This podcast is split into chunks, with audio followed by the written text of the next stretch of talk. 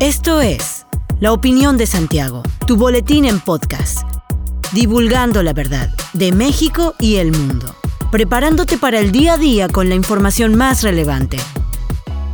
Comenzamos. Buen día, bienvenido a La Opinión de Santiago, una dosis breve de información para arrancar el día con lo más relevante a nivel nacional e internacional.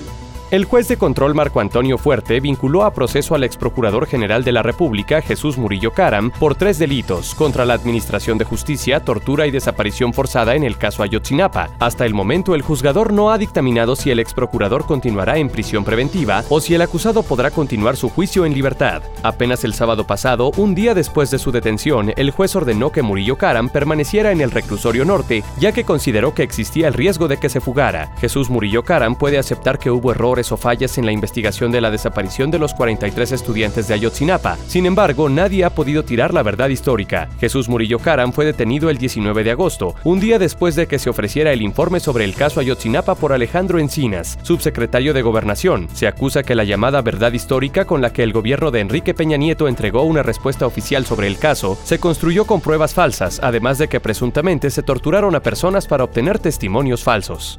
El presidente de México, Andrés Manuel López Obrador, ha asegurado que la política exterior del país se conduce bajo el principio de no intervención, aunque el pasado miércoles respaldó a la vicepresidenta argentina Cristina Fernández de Kirchner en una causa judicial por supuesta corrupción. Además del mandatario mexicano, los presidentes de Argentina, Bolivia y Colombia respaldaron a Fernández de Kirchner y consideraron que la causa judicial en su contra por supuesta corrupción busca apartarla de la actividad pública, política y electoral para implementar un modelo neoliberal en el país sudamericano. Alberto Fernández Andrés Manuel López Obrador, Luis Arce y Gustavo Petro, encuadrados en la izquierda latinoamericana, firmaron y divulgaron en redes sociales un comunicado de fuerte apoyo político a la expresidenta y duras críticas contra la justicia argentina. Un fiscal argentino pidió 12 años de prisión e inhabilitación perpetua para ejercer cargos públicos contra Fernández de Kirchner por los delitos de asociación ilícita y administración fraudulenta en el juicio oral que enfrenta por irregularidades en la adjudicación de obras viales durante sus dos mandatos.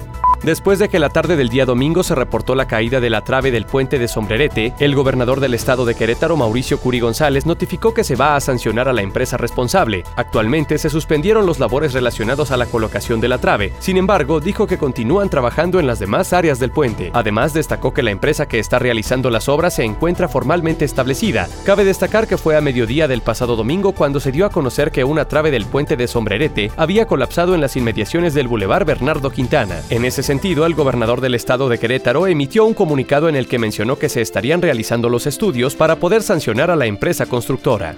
El pasado miércoles arrancó operaciones el Centro Laboral de la Universidad de Querétaro, cuya finalidad es asesorar a los trabajadores que quieran interponer una queja bajo el mecanismo de respuesta rápida del tratado entre México, Estados Unidos y Canadá. En conferencia de prensa se informó que, en coordinación con la Universidad Autónoma de Querétaro, se busca establecer operaciones para ofrecer una investigación estratégica que responda a demandas del movimiento sindical. Javier Salinas, director del Centro Laboral WAC, dijo que las organizaciones sindicales independientes requieren de mayor información que les permita llevar a los del sindicalismo charro blanco hacia la democracia utilizando todas las herramientas que ofrece la Ley Federal del Trabajo y el capítulo 23 del Tratado México, Estados Unidos y Canadá. Por ello, buscan llevar a cabo acciones que permitan fortalecer las capacidades de organización y participación de los colaboradores para lograr espacios y condiciones laborales dignas.